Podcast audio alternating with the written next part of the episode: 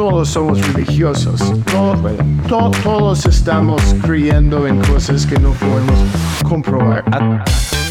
Hola y bienvenido a Preguntas Difíciles acerca de Dios, el podcast donde podemos conversar acerca de aquellas interrogantes desafiantes sobre Dios, Jesús, la iglesia, el cristianismo, la vida y demás temas. Soy Pablo Mora, teólogo, escritor, conferencista y pastor. Y aquí encontrarás respuestas a valiosas preguntas complicadas, pero también serás desafiado a cuestionarte y crecer en tu fe. Únete a nosotros en preguntas difíciles acerca de Dios, mientras desentrañamos las verdades que nos acercan a una conexión más profunda con Dios. Nuestro invitado de hoy es Matt Bifus, esposo, papá, abuelo, biólogo e influencer, ya que ha sido profesor durante más de 30 años. El tema de hoy es la relación entre la ciencia y la religión. Y nace de la pregunta que nos hicieron, ¿por qué existe un conflicto entre la ciencia y la religión y por qué se niegan mutuamente? Así que escuchemos la conversación. Um, en los últimos años he, he aprendido bastante de um, N.T. Wright y su entendimiento de re- religión. Y también un libro um, de, de alguien que lleva el mismo nombre de, um, de um, Tom Holland, el mismo de, de, de Spider-Man, pero no es ese Tom Holland. Es, es un, un historiador que no es cristiano, pero explica bien que en los tiempos de los romanos, ¿Ok? el concepto que nosotros tenemos hoy de religión no existía. Entonces, la idea de religión um, como un grupo de creencias que hay que tomar por fe, digamos, Ajá. um, pero de mi punto de vista, todos somos religiosos. To- to- todos estamos creyendo en cosas que no podemos comprobar. Hasta los ateos son religiosos. Sí, de acuerdo. sí. Totalmente. No hay manera de manejar un carro o utilizar un celular sin, sin fe. Ajá, estoy de acuerdo. Estoy de acuerdo. Entonces, justamente es el tema que vamos a hablar. Matt es esposo, papá, abuelo, Casi abuelo. No. En octubre. Ah, bueno, ya- sí, ya, ya existe mi biólogo e influencer. Pero de otro tipo de influencer, que profesor por 26 años. Sí, más como 30, incluyendo mis años en los Estados. Ah, bueno. 25 aquí en Costa Rica. Entonces, fil- es, es influencer, no de los de ahora, sino los de verdad. Ah, Antes que. bueno, y el tema que vamos, que vamos a estar tocando, ya estamos grabando, es la relación entre la ciencia y la religión. Entonces, justamente estaba leyendo un artículo, ahora, ahora en la tarde, un artículo de mm, la Universidad de Stanford que se llama ¿Cuál es la relación de la ciencia y la religión? Es de George E. Keller. Y él explica en todo su artículo, explica, todo se puede resumir a una sola cosa. A pesar de que hay muchas, hay una sola cosa que es la principal, y es el origen de las cosas. Where everything began, donde todo empezó. Ese es el principal problema que hay. Origen. Ok. Dice, él dice, hay muchas diferentes cosas, pero en lo que más se lucha es en esto. Porque tenemos obviamente los creacionistas jóvenes versus los, eh, los creacionistas viejos, los Jack versus los Deep, ¿verdad? Y, y, y es complicado. Fascinante la, el síntesis en, en orígenes, porque cuando las ciencias buscan orígenes de toda materia y tiempo, Ajá. hay un gran signo de pregunta. Sí, Y no es que ciencias no va a descubrirlo un día, pero no sabemos. Y y es igual con el origen de la vida. Es un gran signo de pregunta. Y en este momento, creer que vin- vinimos de nada es, es igual una declaración de fe, de declarar que había un Dios que existía para antes del tiempo. es una gran hipótesis. Sí. Sí, es una hipótesis. Y es que justamente eso es lo que, lo que quiero, quiero conversar con vos. Decime vos, vos creciste en una familia cristiana donde tu papá creía en las dispensaciones Sí. y usualmente cuando los papás creen en las dispensaciones son creacionistas jóvenes Sí. y... Pero mi padre no era. No, entonces cuéntame, cuéntame. Bueno, mi papá tenía su, su, su, su Biblia favorita, era el Schofield Bible. Ok. Y que tenía, lo busqué, era el primer, la primera Biblia que llevaba cross-references y, y, explicaciones pequeñas en los márgenes, como un study Bible, que ya es muy común. Um, y Schofield era súper dispensionalista, pero él vio que entre Génesis 1 y Génesis, Génesis 1.1 y Génesis 1.2, un espacio de tiempo donde podía existir los ángeles y que todo lo que más o menos sabemos de una rebelión contra Dios y la razón por que tenemos un serpiente en el jardín um, tentando a Eva, o Eva en particular, es, es porque había toda una prehistoria que la Biblia no dice mucho, pero hay evidencia que algo pasó ahí. Entonces eso abrió un gran espacio de tiempo en mi mente como niño y, y, y mi papá como a favor de la idea que quizás no tenemos solo seis mil años en el en, la creación, pero mucho más tiempo. Y un estudio previo que um, nosotros somos los segundos, digamos, los seres humanos. Para mí, el punto de quiebre fue cuando estaba en la universidad y un profesor que tenía de teología llegó, hizo análisis de Génesis 1 y entonces llegó al día 4 de la creación y dice, y llega y explica, dice, aquí Dios creó el tiempo, porque crea las estrellas y es con lo que nosotros medimos el tiempo de alguna otra manera, ¿verdad? Y entonces él llega y hace la pregunta, entonces, ¿los otros cuatro días en qué tiempo están? Sí, como marcaron 24 horas y no había eso. la noche. Entonces para mí ese fue el momento que se me abrieron los ojos y dije, sí, es, no tiene lógica. Y es muy interesante porque leyendo diferentes libros, muchos científicos apoyan la idea de Schofield o incluso la otra idea de los cuatro días, dicen al cuarto día se creó el tiempo.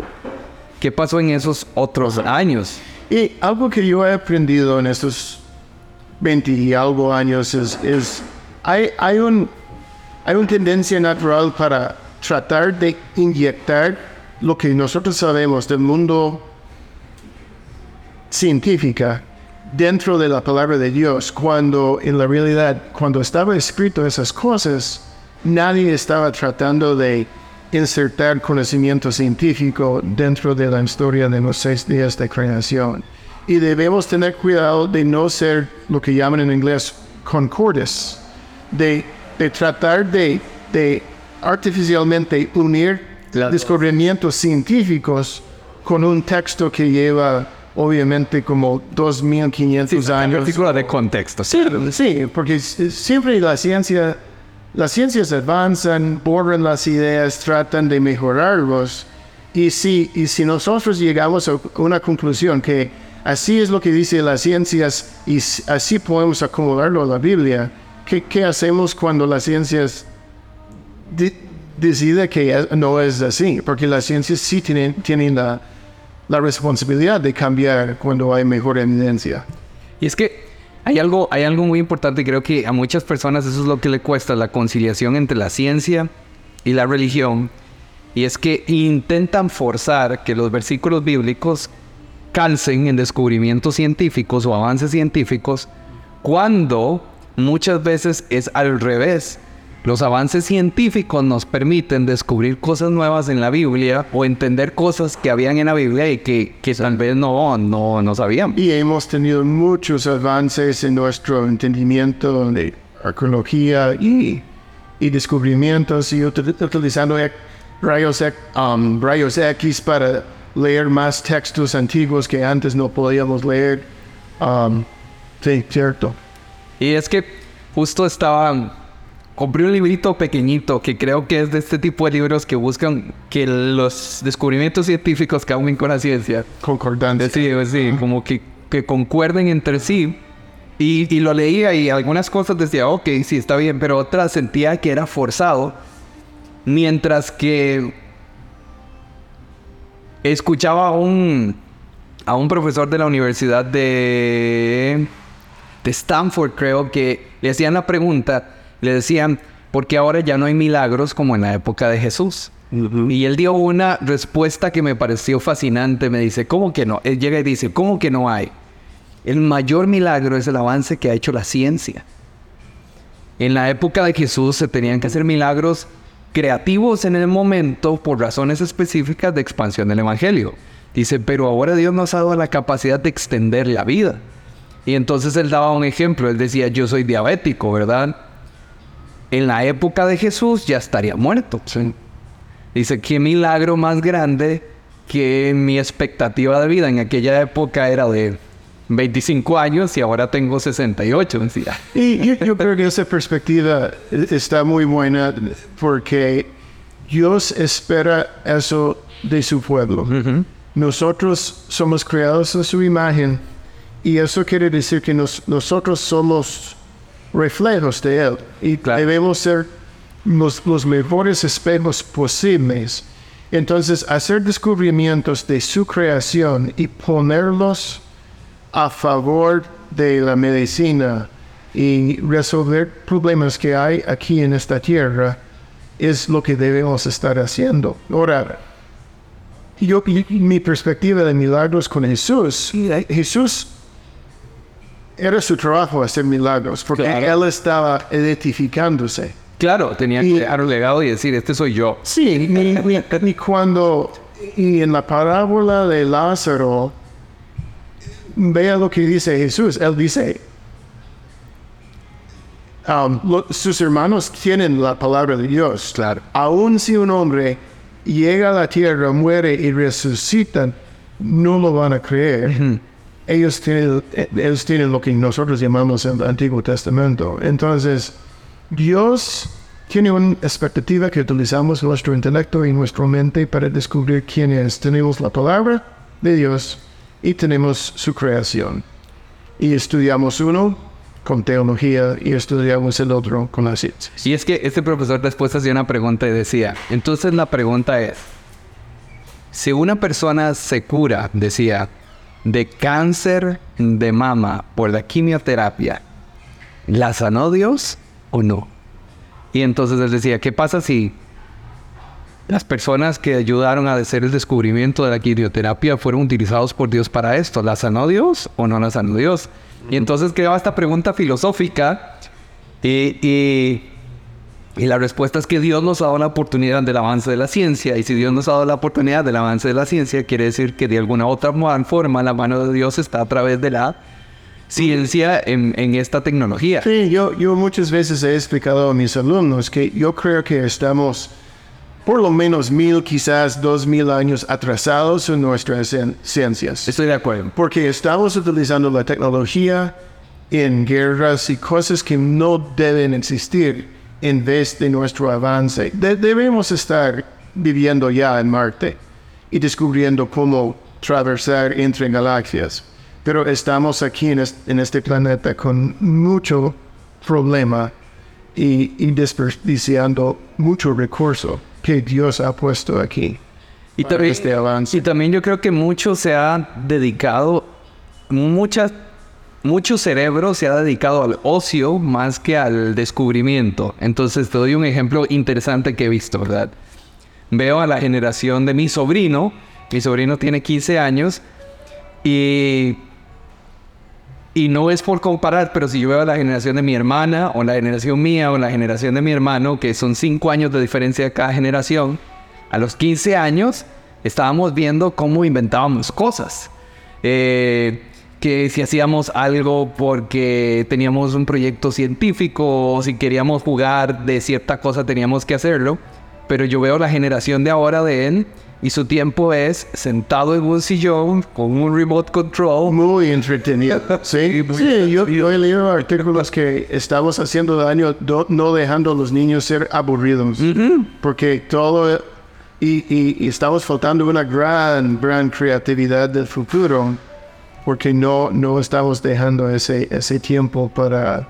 Y yo lo veo con mi, con mi hijo, con Timoteo. Timoteo tiene tres años y me dice, papá, estoy aburrido, enciéndeme el tele.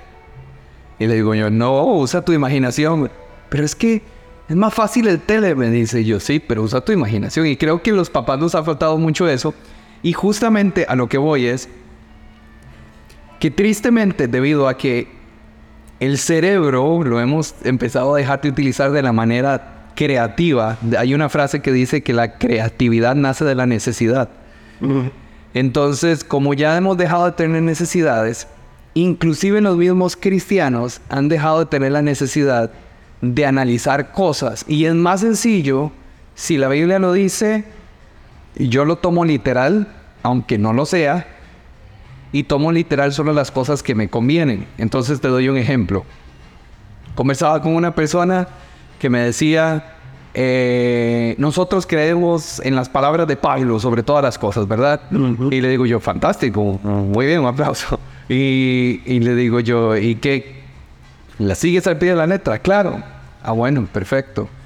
Entonces en tu congregación las mujeres no hablan. No, eso es machismo. Y yo, entonces, ¿cómo las interpretas? A conveniencia. Las palabras las interpretas a lo que te conviene o a lo que no. Y creo que ese es el mayor problema que ha habido con la ciencia y la religión, que la interpretación de la Biblia ha sido a conveniencia. Entonces, como hablábamos antes de empezar, esta, la pregunta de hoy nació a partir de una persona que llegó y le hizo la pregunta a su pastor de cómo, cómo se unen la ciencia y la religión y el pastor la mandó a orar.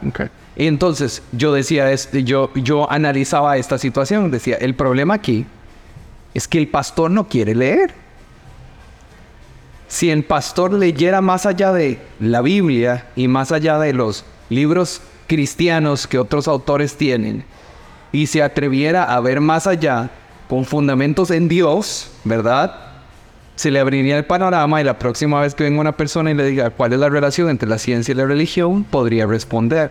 Si a vos alguien llegara en el colegio y te dijeran, Ma, ¿cuál es la relación entre la ciencia y la religión? ¿Cómo lo Bueno, si, si, si lo tomo como, como religión, como mi fe en, en, en, cristianismo en, y en Jesús, yo diría dos cosas. Primero, que hay un mismo autor de, de lo que es la Biblia y lo que es la creación. Y eso es el, Dios creador de ambas cosas. Entonces, una de sus fuentes principales, que es las escrituras y la creación son puras y son del mismo autor, entonces no pueden contradecirse. contra decirse. gracias. Pero ambas, ambas áreas necesitan su interpretación. Entonces, el trabajo de las ciencias naturales es de interpretar la creación de Dios y, y llegar a conclusiones a conocerlo. Y por medio de eso conocemos de Dios. Y la Biblia también necesita su interpretación.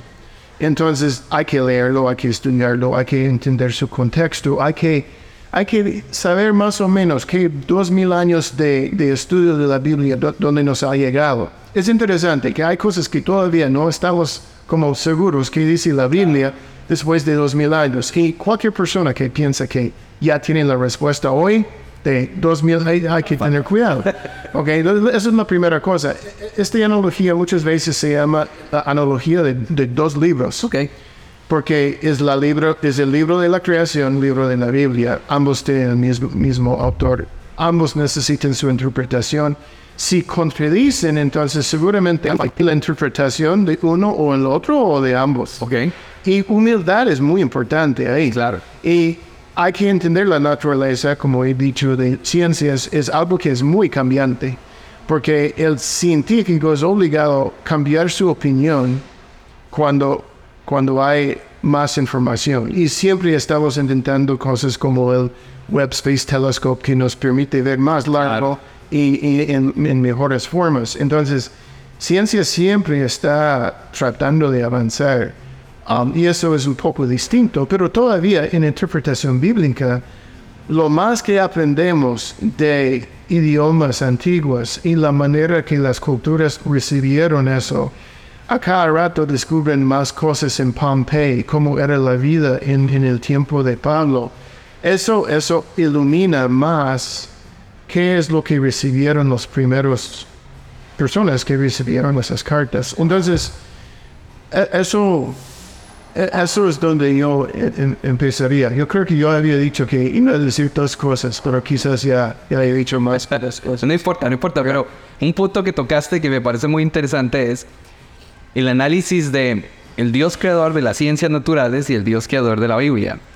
Pero entonces estaríamos hablando de un diseño inteligente. Y esta es la otra cosa en donde la ciencia y el cristianismo a veces chocan. Ajá. Porque tenemos un Stephen Hawking que en su primer libro busca demostrar la existencia de un, de una, de un cerebro mayor, de alguien inteligente afuera, y en nosotros encontramos un resentimiento hacia ese Dios que del primer libro. Entonces, hablemos de ese, de ese diseño inteligente y cómo a veces chocan. Yo, yo antes era, en mis primeros años de dar clases, en los años 90, yo era muy a favor de esa idea del intelligent design. Um, pero después leí el libro de Francis Collins, um, The Language of God. Yo creo que sí, eso está traducido en español, el lenguaje de Dios. Creo que sí, habría que buscar. Sí. Um, pero él, él, expli- él me explicó en su libro, ¿ok? Um, que, que hay que tener mucho cuidado con lo que, lo que llamamos en inglés the God of the gaps. Ok. El Dios de, los, de las bre- los huecos, de de las huecos. brechas o huecos. Y, y es como celebrar de vez en cuando que, que la ciencia no sabe algo. Y, y ahí donde la ciencia no sabe, inyectamos, oh, entonces Nosotros sí sabemos. Sí, es Dios. Ahí, ahí, como, ahí hemos encontrado a Dios. Y eh, eso es malísimo porque Dios es el Dios de todo, no, no solamente de, de la ignorancia científica. Um, a la vez, hay, hay, hay algunas cosas que yo creo que nos apuntan hacia Dios porque ese universo en que vivimos Claro. es, tiene ah, variables perfectas Ajá. para el desarrollo de la vida. Lo que se conoce como la ciencia del fine tuning. Fine tuning, sí, exactamente. Y, y hay un argumento que, obvio, si estamos aquí para observar esas cosas, tiene que ser así. Y hay una ilustración de, de, de alguien que se manda, ah, ¿cómo se dice? Um, para A disparar. a disparar, pero firing squad, que hay muchos. Ok, sí, sí, ok. ¿Cómo se llama eso? Como Cuando un hay grupo de, de gente que anda disparando. Sí, pero todos en línea porque van a disparar una sola persona. Ah, Ok, ok, sí, Y sí. todos se marcan. Como un pelotón de fusilamiento. Ah, ok, eso, ok, ok. Entonces digamos que hay 10, 10 personas con rifles Ok. apuntando a una sola persona.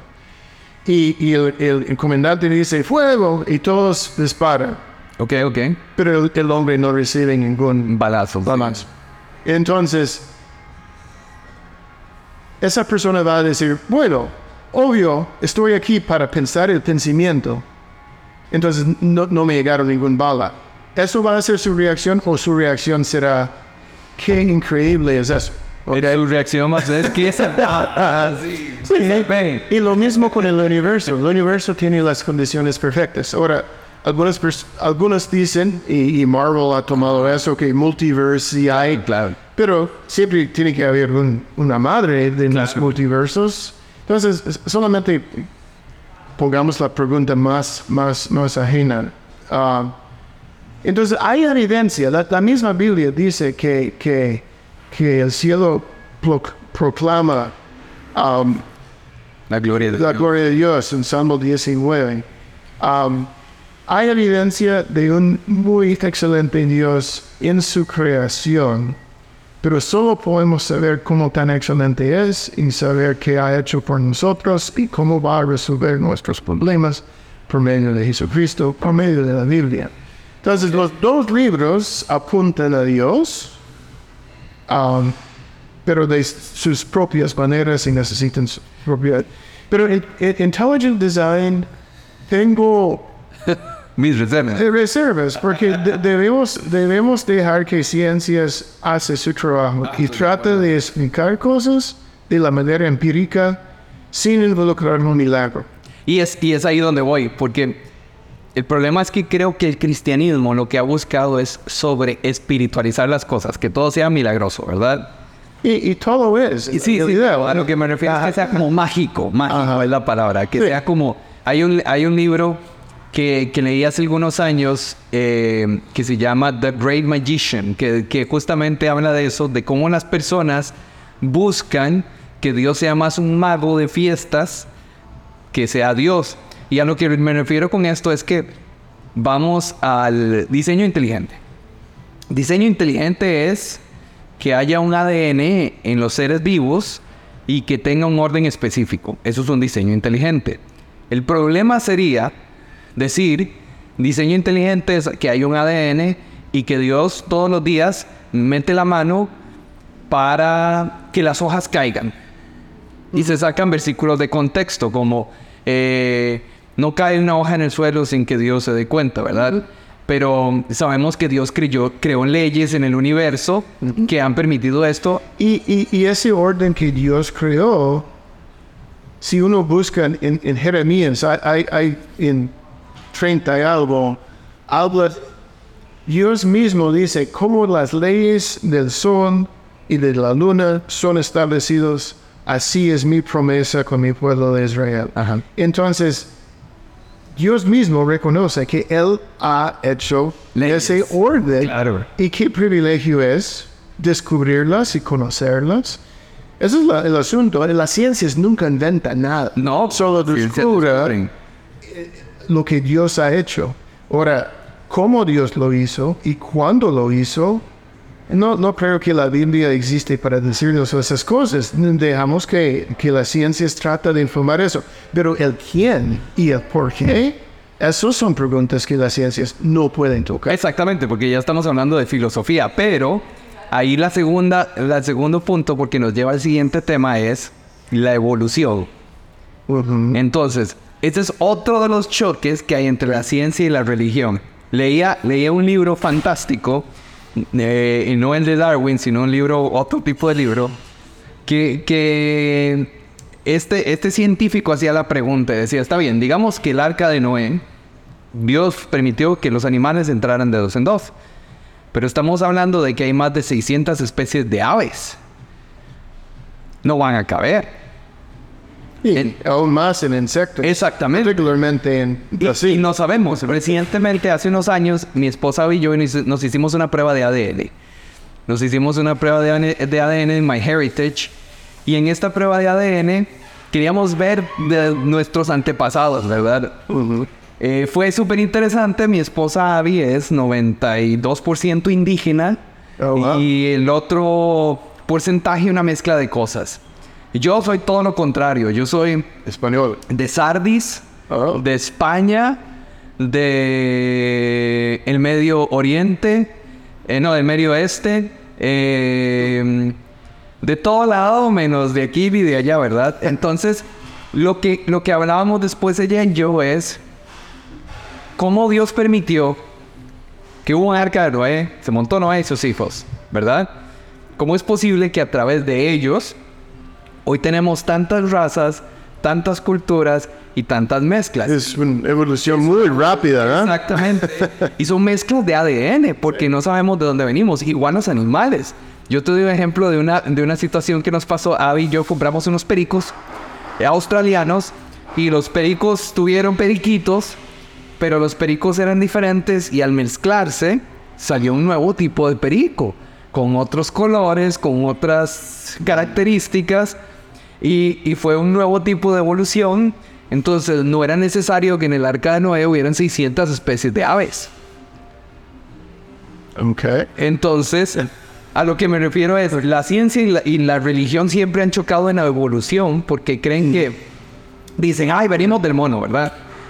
Pero ¿qué pasa si Dios ha permitido, si Dios ha permitido que dentro de su diseño original Oh. se dé un proceso evolutivo? Bueno, Es la pregunta. Pa- Pa- Pablo, yo era su profesor de biología. ¿Usted recuerda?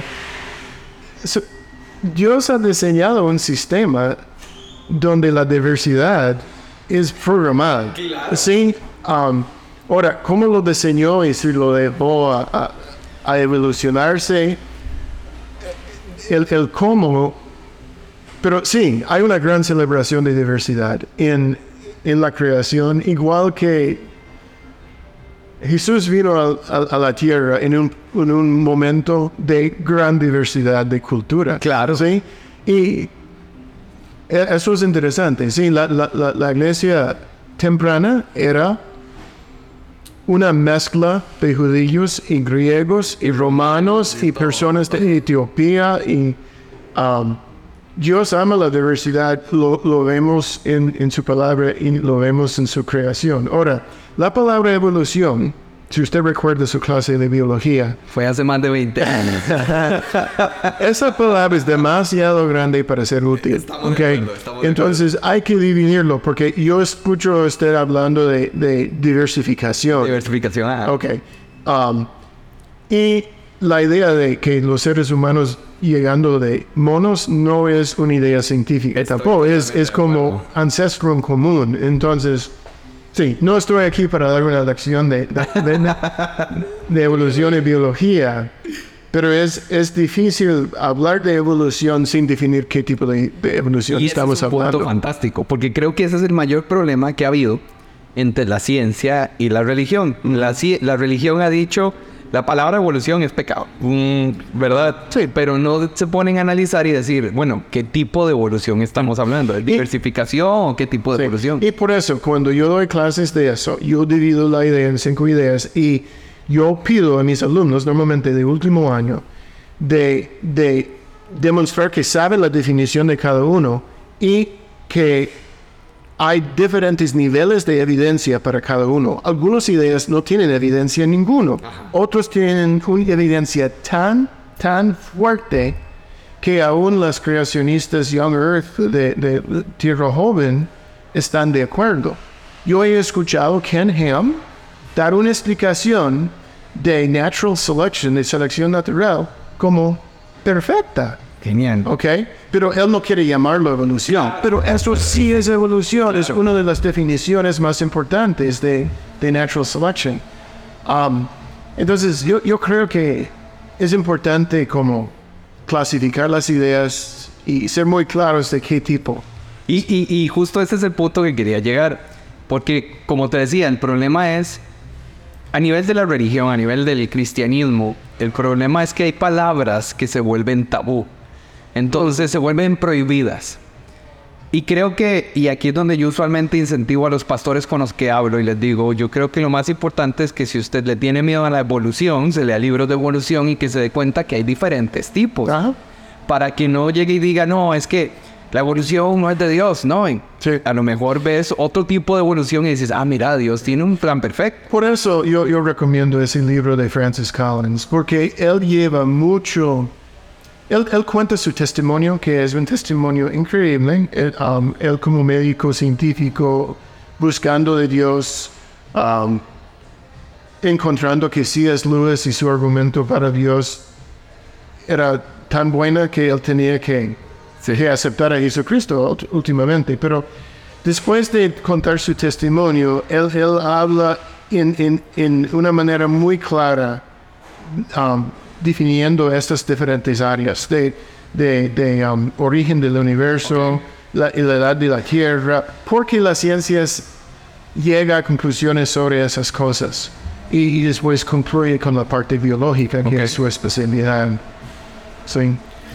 Entonces, para ir recapitulando ideas, hemos estado conversando del conflicto entre la ciencia y la religión, cómo Que no debe ser con que no debería ser conflicto y que la mayor parte del tiempo ha sido una cacería de brujas, ha sido un miedo entre unos contra los otros y, y, y y- Y están en ambos lados, ¿sí? Porque hay, un, hay personas, como usted mencionó, como Hawking, en, que, que son violentamente en contra de religión. Claro. Y, y su religión es, es scientism. Ajá. Pues es eso en español. Cien, cien, no es cienciología, es cien, cientismos. digamos. Cientismo, quizás, porque ellos, ellos, su declaración de fe es que no hay nada más que la- el mundo natural. Claro. Si uno recuerda Carl Sagan y su, su programa de Cosmos, él empezaba su, cada episodio, él declaró su fe, que solo existe el universo. Entonces, solo las ciencias nos puede dar verdad. Eso es una religión y, y eso sí es un conflicto porque eso, eso es falso. Hay, hay mucho más de la vida de cualquier científico que, que de lo que él conoce o ella conoce científicamente. Pero al otro lado, como usted dice, también hay un gran miedo de vez en cuando de la palabra evolución y, y un rechazo sin estudio y puede hacer mucho daño a jóvenes. Porque cuando, si un joven quiere ser un médico Claro. y, y va a la universidad, y Costa Rica no hay universidades cristianas, quizás si va a Liberty University en los estados, mm, tiene una manera de estudiar medicina sin estudiar la evolución. Pero van a ser obligados de enfrentar que ciertos tipos de evolución son científicamente comprobados, como, como digo, con, con natural selection. Sí, se enseñan religiosamente, aunque no sean sí. Sí, y, y nosotros sabemos que mm, hay que tomar todos los anti- antibióticos, si no, Sí. se van a escapar y van a ver cepas que, como su perico, son distintos y pueden sobrevivir. en- entonces, esas cosas, sí, hay, hay que estudiarlo. Hay que estudiarlo y sin temor, porque Dios es Dios de todo. Su creación y también la Biblia. No van a contradecir. Leía un artículo muy interesante que decía que antes de 1960 los mayores descubrimientos científicos los habían hecho científicos cristianos. sí. Pero como a partir de 1960 en adelante se, se empezó a crear, digámosle, la religión cientista, digámosle así. Sí, el, de- el- el asunto es, hay, muchos científicos cre- creyentes, um, quizás no todos cristianos, pero hay muchos que saben que es- Claro. hay mucho más allá que simplemente el mundo físico. Um, y y los, los primeros científicos fuertes como Robert Boyle, Isaac Newton, eso, muchos de ellos buscaron de Dios en la creación, porque sab- sabían que había un Dios de orden. Y por eso el mundo cristiano ha avanzado mucho más rápido en temas científicos que otras civilizaciones. Porque cristianismo ve un universo de orden, porque tiene un Dios de orden. Otras maneras de en- entender la, la- el mundo donde es puramente espiritual, no buscan orden porque no hay expectativa para orden. Entonces, yo, yo creo que debemos dar gracias a nuestro ah, legado cristiano en el mundo del, ¿cómo se dice?, oeste, El oeste, sí, de este lado. ah, y en, en- en que hemos hecho tantos avances científicos. Claro. Es, es por nuestra creencia en un Dios de orden que creó un universo con orden y, y leyes. Genial, genial. Sí, justo estoy leyendo un libro que se llama Bullies and Saints. Y justamente habla del legado que ha dejado la religión cristiana en, el, en este lado del mundo, en el oeste, que muchas veces ha pasado desapercibida. Y una de ellas que habla es los avances científicos. Ahora, para terminar, para ir terminando, la pregunta que tengo es, ¿cómo puede la ciencia enriquecer nuestra comprensión de la Biblia y de la religión? ¿Cómo puede la ciencia enriquecer inclusive nuestra fe? Ok. Todos sabemos que muchos de los salmos fueron escritos por David. Sí, ¿Ok? David, ¿qué conocía? Él conocía de estrellas, algunas estrellas desobedientes que nosotros sabemos que son planetas. claro. Él sabía de la Vía Láctea porque él podía verlo sin toda la contaminación que nosotros tenemos. Claro. Imagínese sentándose con David, mostrándole fotos del Hubble Space Telescope y del Webb Space Telescope, diciendo, vea, hay, hay algunos puntos ahí que ni se puede ver con sus ojos, y no son estrellas, son galaxias de estrellas. ¿Cómo tan grande es nuestro Dios? Um, yo, yo, yo haría lo mismo con la célula, ¿ok? Nadie que escribió un libro de la Biblia, una letra, sabía de células. Pero yo puedo mostrarle bajo un microscopio cómo es el tejido de su corazón y cómo está tan perfecto para Que late. con- con- contraer. Qué, qué maravillado. Yo estoy tan agradecido que yo nací cuando yo nací porque yo puedo conocer más de Dios, de su creación. Entonces, es un fuente de alabanza. Y, um, por supuesto, uno puede también hablar de, de descubrimientos que nos, nos permite conocer más de- del tiempo de Dios y de, de- las escrituras también, como he mencionado. Pero hay, hay muchos, pero para mí más que todo, es, hay, hay más materia prima para alabar a Dios porque la ciencia extiende. También usted habló de, de medicina. Claro. Ok, entonces es, si no fuera por pecado, estaríamos aquí haciendo muy buenas ciencias y alabando de nuestro Dios por medio de, de conocer a Él directamente. Totalmente. Hablando con, con Él en las tardes en el jardín, pero también alabando a Él por medio de lo que Él ha creado y la capacidad que Él ha dado al ser humano en nuestro intelecto para que podamos conocer. No es tan difícil conocer ciencias. Y es que hay un punto, hay un punto interesante y es que cuando vamos a la época de Jesús, los milagros que Jesús hacía era para que las personas pudieran ver el poder de Dios. Pero hay un punto que a la gente se le olvida y es que los avances científicos y tecnológicos es para que podamos ver el poder de Dios, como vos decías. El telescopio, el Hubble, me permite a mí ver el poder de Dios, así como vieron a un paralítico levantarse. Yo puedo ver lo más grandioso que Dios, que hizo galaxias, hizo planetas y antes no se podía ver. Lo mismo el microscopio. Yo puedo ver debajo del microscopio el poder de Dios. Como te comentaba este día, uno de mis hobbies es el, eh, el tissue culture de plantas, ¿verdad? Me fascina es, eso y es mi hobby. Hago plantas, microscopio y todo eso. Y si hay algo que me encanta, es el hecho de poder ver y el poder de Dios bajo el microscopio y ver las, las diferentes cosas que a simple vista no se ven, pero que, que el hecho de que el microscopio esté ahí es un milagro. Que mis, mis, mi abuelo o mi bisabuelo no tuvieron, pero que yo hoy tengo. Y que lo más seguro mi hijo va a tener ahora que vi, justo vi un microscopio que es en el celular. Ajá. Entonces, ¿cómo el avance científico, el avance tecnológico hace lo mismo que los discípulos con Jesús, milagros para que vieran el poder de Dios? Nosotros podemos ver el poder de Dios hoy a través de la ciencia y a través de la tecnología. Entonces, adelante. Sí, bueno, siempre me fascina también que una gran parte del Nuevo Testamento estaba escrito por un médico. ¿Ah, sí? ¿sí? Lucas y Hechos, y uno, uno ve mucho énfasis en milagros en, en, en Lucas. Um, sí, de vez en cuando escucho que con fe no necesitamos el médico, con, pero en- en- Dios, vio muy necesario como tener un, médico escribiendo parte de la palabra de Dios que, leemos. Yo creo que cuando uno dice que con fe no se necesita la ciencia y los doctores, creo que hay más falta de fe en eso que el hecho de confiar en Dios que utilice a los doctores para que hagan algo al respecto.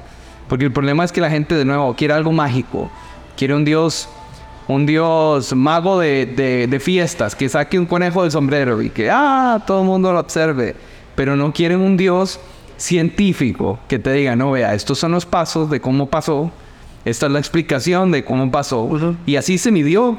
Y a la gente eso no le gusta, porque a la gente le gusta lo fácil, no le gustan los procesos. El, um, lo que está en el libro de Juan sobre el hombre que nació ciego, Ajá.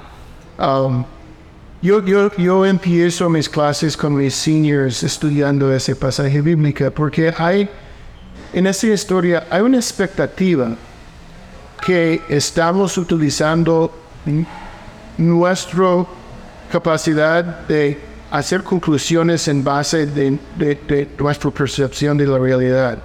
Los, fariseos no quieren ver, pero el mismo ciego, antes ciego, dice, antes yo era ciego y, ya veo. Entonces deben creer en quién es Jesús por medio de este milagro. Entonces es, es interesante porque ahí debemos estar confiando en lo que nos da la capacidad de hacer las ciencias para tomar conclusiones de quién es Jesús. Y yo creo que en, este, en esta época que estamos hoy, es más importante que hace 10 años, que hace 20 años, que hace 50 años, apegarse a la ciencia y a la Biblia juntas, más que están naciendo ideologías que se basan en los sentimientos y no en, en las pruebas. Sí. Y ha nacido, yo creo que eso ha nacido a partir del- del- de, de de la religiosidad, que la religiosidad se ha basado en sentimientos más que en pruebas. Y, para ponerlo en una palabra, es porque como cristianos somos amantes de la verdad. Ajá, perfecto. Y, y, verdad es lo que buscamos. Y, y hay verdad disponible en su creación para descubrirlo. Y no es que no falla de vez en cuando interpretaciones o hay mal actores en la parte científica, igual que la búsqueda de verdad y la interpretación bíblica. Y hay fallos de interpretación y de vez en cuando hay mal actores ahí también. Pero últimamente lo que queremos buscar y ser amantes y ser conocidos como personas que aman la verdad. Total y completamente. Y bueno, ese fue el podcast de hoy donde hablamos entre la relación de la ciencia y la religión y cómo realmente no debería haber una, un conflicto, sino debería haber una unificación en el sentido de que son dos maneras de interpretar y ver cómo Dios se manifiesta, uno a través de las ciencias naturales y otro a través de la palabra de Dios. Y cómo, cómo, cómo se puede aprender de Dios todos los días a través de eso. Y y sí, algunas palabras finales. Bueno, muchas gracias por la oportunidad, Pablo. Eso ha sido divertido para mí. Primera vez que he estado, he escuchado miles de podcasts, pero nunca he estado parte de uno. Entonces, sí, muchas gracias por la invitación. Ustedes no saben, pero Matt fue mi profesor de ciencias naturales hace como veintitantos años. Entonces, para mí no era mucho. No fue hace tanto tiempo, pero sí fue hace más de 20 años. Entonces, no, esto fue el podcast de hoy. Preguntas difíciles acerca de Dios. Y, si alguien quiere más información y si leen y escuchan bien en, inglés, yo recomiendo um, um, Biologos. Ok. Um, tienen un website excelente. Um, no está traducida a español todavía, creo, pero um, muchos de los recursos que yo he utilizado yo, he, dicho dos veces de Francis Collins y su libro. Francis Collins es el fundador de Biologos y, profundizan de una manera increíble en muchos distintos áreas de las ciencias y la relación entre el cristianismo, um, la fe y, y, las ciencias. Entonces, eso sería mi recomendación para más información. Perfecto. Entonces, ya saben, más información, vayan, busquen Biologos y a Francis Collins. Y esto fue Preguntas difíciles acerca de Dios. Y antes de que te vayas, este programa fue traído a ustedes gracias a tu Iglesia Ministerios. Para conocer más acerca de este ministerio, lo puedes hacer en www.tuiglesia.org. Nos escuchamos en nuestro próximo episodio.